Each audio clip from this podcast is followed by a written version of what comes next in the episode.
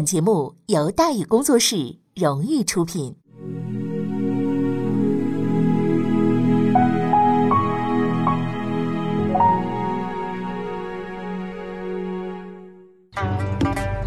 说书唱戏劝人方，三条大道走中央，善恶到头终有报，人间正道是沧桑。给您续上一杯茶，我慢慢的说，您细细的品。听大宇话说。明朝除了咱们广播直播以外啊，我们还在喜马拉雅独家网络发布。各位呢，可以登录喜马拉雅手机和电脑客户端，搜索“大禹茶馆”，选择收听。上期节目咱们说到哪儿啊？咱们说到心怀鬼胎，黄宾清拒绝出兵，再起波澜，五君子联络抗清。虽然优势很明显，但是黄宾清呢，到底有没有同意出兵呢？还是比较让人揪心的啊！五君子这边呢也联络起来了，也准备让黄明清啊这边啊再出把子力啊。半年前为了接应吴胜兆，咱们也说了，黄明清呢是拒绝出兵的，仗还没开打，落了个船翻人散的这个悲惨结局。那按黄明清那个品行，这一次应该是打死也不愿意出国了吧？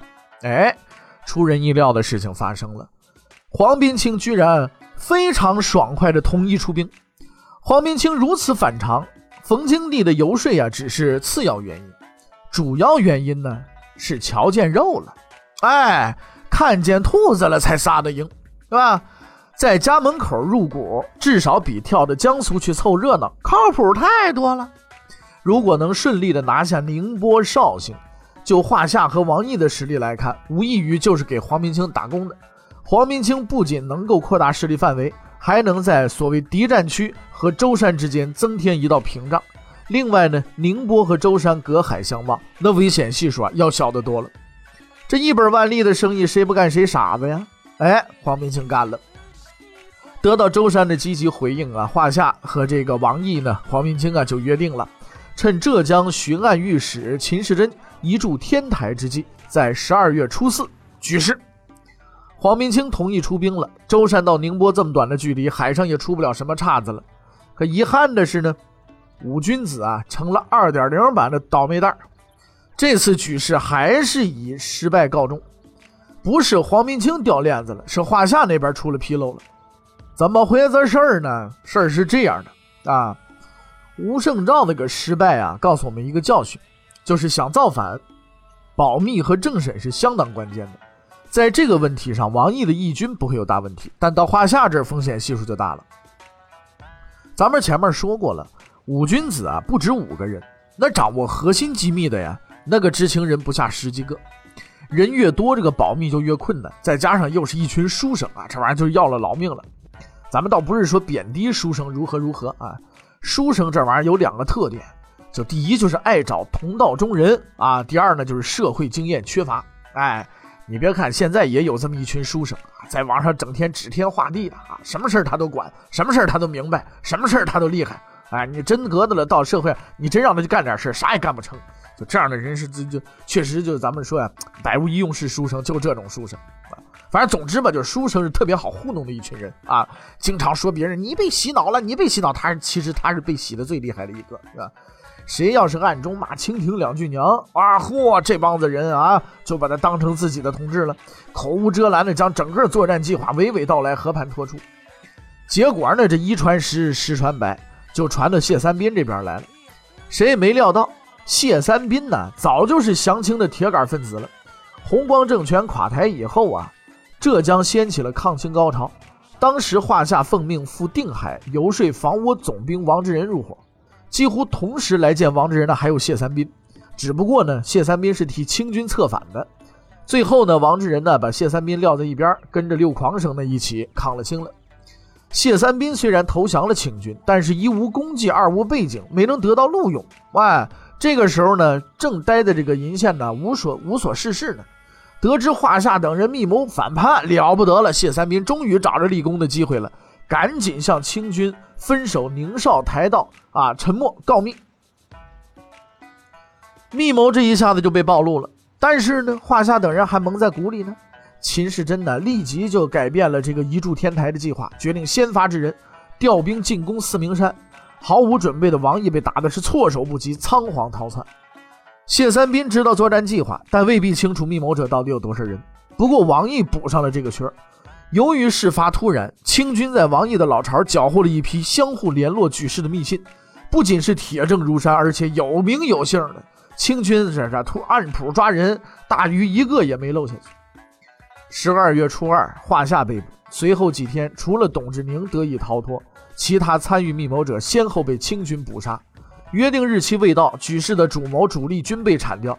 作为内应的陈天宠、仲默哪里还敢轻举妄动啊？浙江发生的这一切，远在舟山的黄宾清可并不知情啊。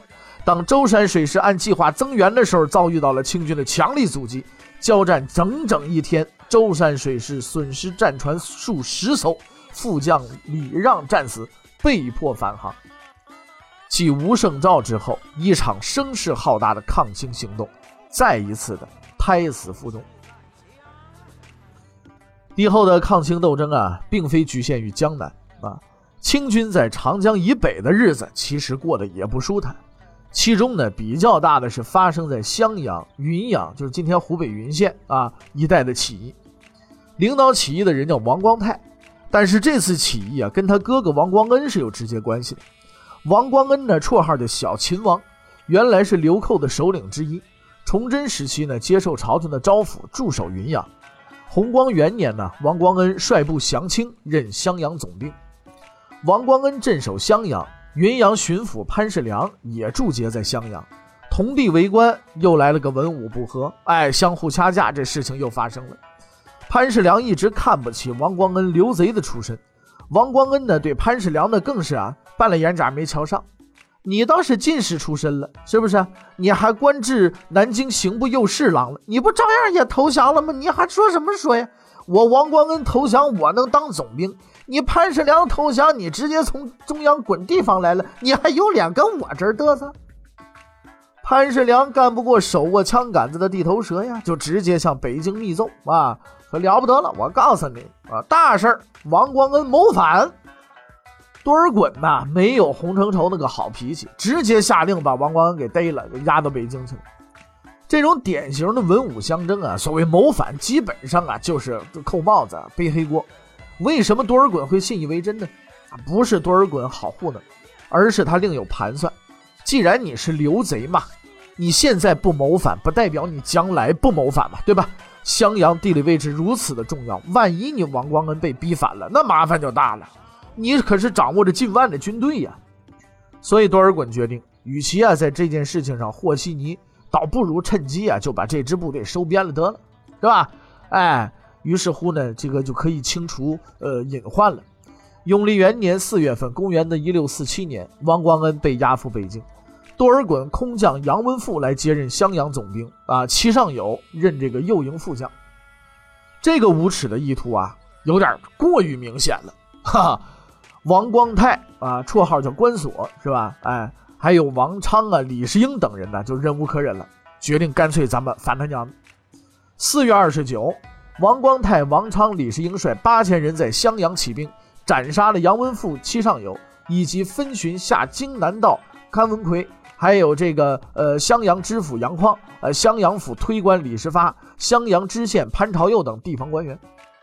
五月初三，起义军转战云阳，捕杀分守下京南道刘开文、啊云阳知府董有生、云阳府同知刘玄，还有云阳府推官孙阳生、云县知县赵丕成。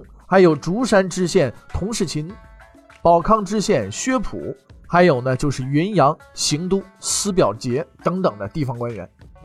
而总而言之吧，就是襄阳、云阳两府啊，以及各县的官员基本上是被杀了个遍。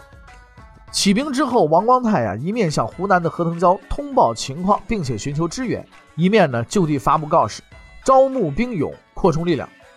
咱们且不说何腾蛟自顾不暇啊，三王这个时候正在大举进攻这个湖南的，就算是他有兵可派，以何腾蛟那个后来这个品性啊，也不见得会施以援手。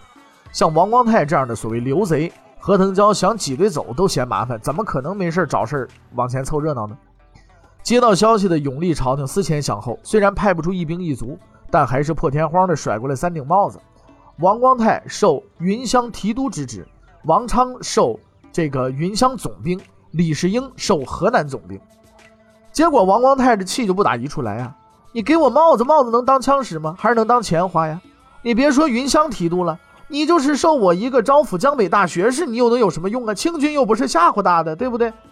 接到湖北的报告，多尔衮最开始还是想和平解决的，毕竟湖南正在打仗，湖北那个阵脚不能乱啊，必须在最短的时间内能摁下去。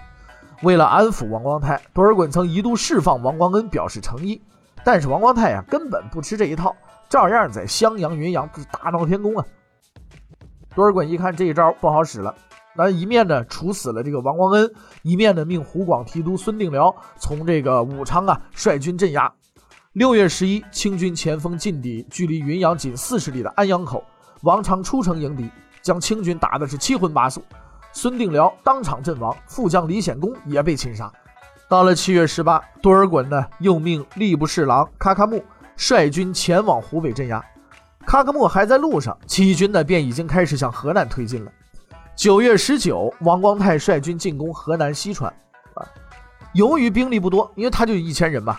又遭遇清军这个河南总兵张应祥，呃，开归总兵的高地的这个阻击，攻城啊没能打成。不久之后，卡卡木大军进抵河南，会同河南湖广的清军向云阳逼近。王光泰、王昌被迫撤回云阳，李世英率部逃往兴安，就是今天陕西安康，准备啊和米国缜呢率领的义军呢呃会合。但是他并不知道，米国缜已经被进剿张献忠的伯洛吴三桂大军消灭了。十一月二十二日，李世英部呢被清军兴安总兵呃任真给击溃了，李世英阵亡。由于清军来势凶猛，自知不敌的王光泰、王昌为保存实力，率部经防线入川，在这个夔东山区啊，和刘体纯的袁宗帝等人率领的大顺军残部会合了，继续坚持抗清。啊，想灭了王光泰没那么容易，等几年可能这个事儿才能成。时间呢，这就进入了永历二年，公元一六四八年啊。逃跑的周游郎依旧在广西上演着亡命天涯。尽管郝瑶琪在泉州痛击了耿仲明，但是一场局部战役的胜利啊，并不能啊改变广西的颓势。对于北京的多尔衮而言，清军进攻泉州受挫算不上什么，荡平两广，一统天下，这已经是指日可待的事情了。新的一年，朱由榔压力山大，多尔衮志在必得。但是北京和广西所有的预感和猜想，即将被一桩足以毁三观的事情彻底改变。永历二年正月二十七日，清军江西提督金生桓在没有任何策反、任何征兆的情况下，突然宣布改旗易帜，反清复明。事发突然呐，令全天下人为之大跌眼镜啊！曾经的死硬分子金生桓到底出了什么情况啊？要搞清楚这场惊变的来龙去脉啊，还得从金生桓这些年的传奇经历说起。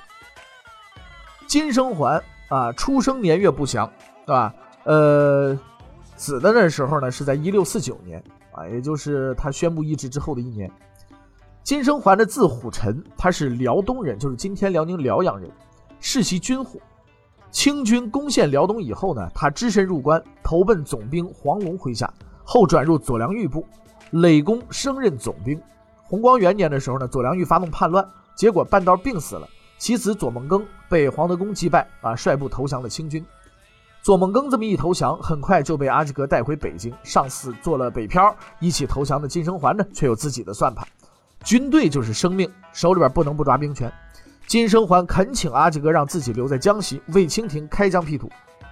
阿济格本来呀就只是想擒贼先擒王，哎，如果什么芝麻绿豆大的将领都往北京送，那多尔衮非骂娘不可啊！还还嫌北漂不够是不是？啊那既然有人自告奋勇帮忙打江山，那阿济格乐得做个顺水人情吧，就让金生桓率旧部啊任清军的江西总兵。为了防止金生桓做大，阿济格还给他配了一个名叫王体中的搭档，担任副总兵。这个人呢，原来是大顺军白望部的将领。李自成遇害之后呢，他把白望给杀了，率部降了清。此时正好没地儿安排呢，哎，索性俩人做个伴儿，以达到相互牵制、相互掣肘的目的。虽然金生桓名为江西总兵，但是在江西的十一府当中啊，清军控制的只有最北面的九江府。更重要的是，多尔衮似乎忘了江西这茬了。阿济格大军已经回撤，南京的多铎大军也正准备回去避暑。金生桓、王体中的空头衔估计啊要多顶一阵子了。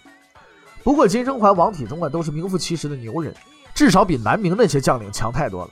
清廷尚未考虑出兵江西，他们却着手准备给新领导一个惊喜。弘光元年五月下旬，金生桓、王体中派人前往南昌搞讹诈，谎称二十万清军不日将进攻南昌。就说这样的大话，也不怕闪了舌头，谁信呢？哎，至于你信不信，反正有一重要人物信了。南明江西巡抚邝昭，啊，邝巡抚啊，不仅信了，而且一溜烟就跑了。眼看着邝巡抚成了邝跑跑，南昌军民更是无守城之志了。在六月初四，派代表前往九江迎接啊这个大军。金生桓、王体中率部一路观花赏月，十九日抵达南昌，兵不血刃就占了南昌。信心倍增的金生桓打起了新的算盘。哎，江西我好像是总兵是吧？那是我地盘啊，那关王体中屁事啊！在金生桓看来，叫己欲达而灭人，是吧？最该灭的搭的就是搭档王体中啊。想法很独到，但是金生桓未必有这个能耐。原因很简单，王体中手下有几千人，而金生桓所谓旧部也就区区几百人，兵力这么悬殊，怎么才能拿掉王体中呢？那硬拼肯定是不行了。在单兵素质、作战协同能力基本相当的情况下，大家都在南昌城做隔壁邻居，又无险隘可利用，几百人想 PK 几千人，你这基本不可能。唯一的办法就是智取。那么金生桓是如何智取的呢？欲知后事如何，且听下回分解。